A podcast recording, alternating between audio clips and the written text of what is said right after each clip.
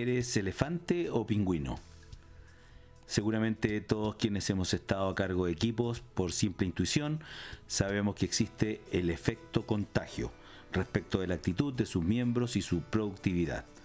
En otras palabras, cada vez que le decimos a nuestro equipo frases del tipo nivelemos hacia arriba o contrariamente no nivelemos hacia abajo, lo que estamos transmitiéndoles es que deben compararse con los mejores, con los sobresalientes, elevando siempre el nivel al máximo posible.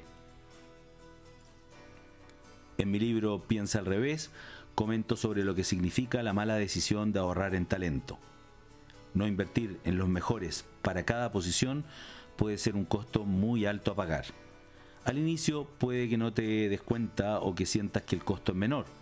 Te dirás que siempre puedes reemplazar al candidato después de unos pocos meses si no funciona en el rol, pero en el largo plazo esta política podría resultar en una baja de productividad e importantes pérdidas de oportunidad, no solo en crecimiento de ingresos, sino que también en velocidad de expansión en otros mercados y en consecuencia en la valorización de tu propia empresa.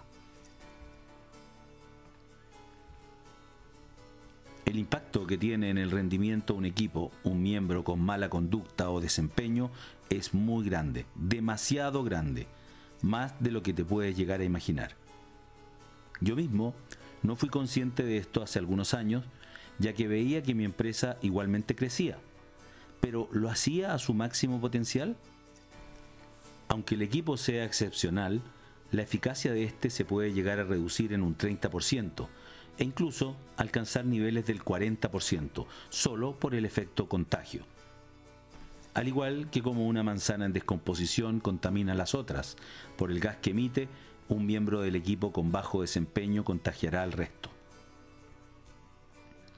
Los fundadores de Netflix definieron un concepto muy interesante para explicar lo anterior y a partir de ello han trazado una exitosa estrategia basada en ese pilar.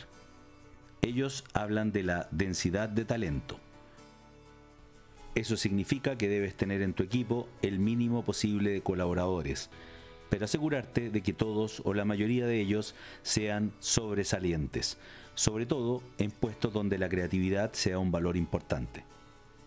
Mejor tener a uno sobresaliente haciendo el trabajo de varios de un rendimiento aceptable. Pero obviamente a ese sobresaliente debes pagarle un salario también extraordinario verás rápidamente cómo se incrementa de manera exponencial la innovación y la productividad.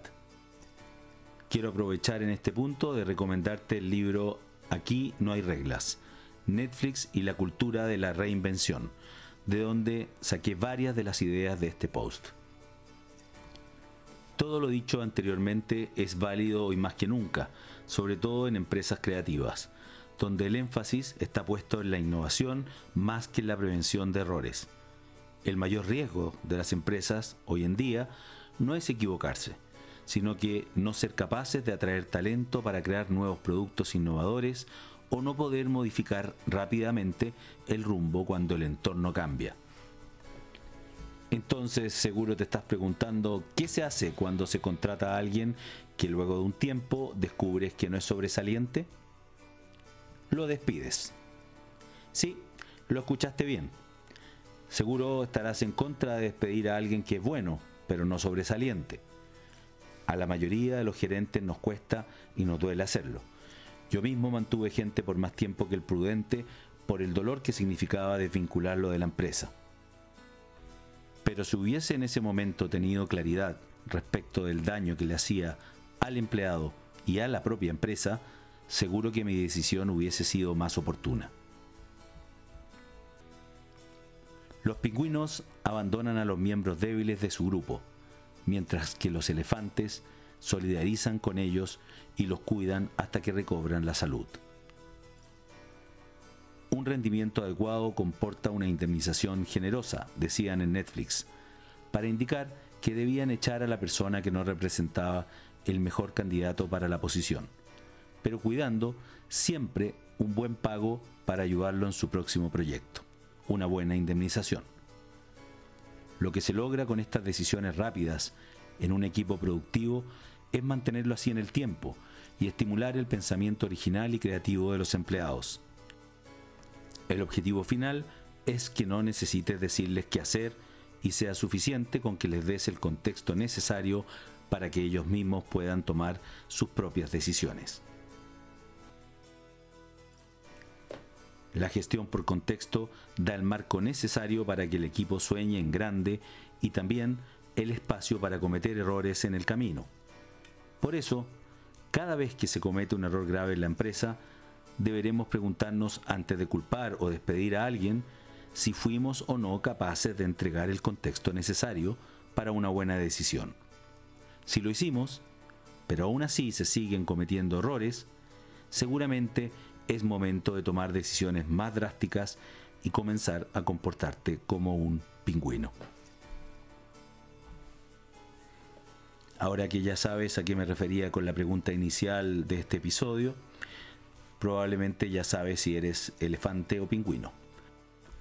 Independientemente de dónde te catalogues, estoy seguro que algunas de las ideas expuestas en este episodio de mi podcast te sirvan para el desarrollo personal como líder dentro de tu compañía. Como siempre, te dejo invitado a que revises mi sitio blog piensaalrevés.cl donde encontrarás muchos artículos de esta misma índole con temas de innovación, negocios, emprendimiento y marketing. Y también te invito a conectar conmigo a través de las redes sociales, arroba rcami, a través de LinkedIn y por supuesto a seguir cada uno de los capítulos de este podcast. Hasta la próxima, nos estamos viendo, un abrazo.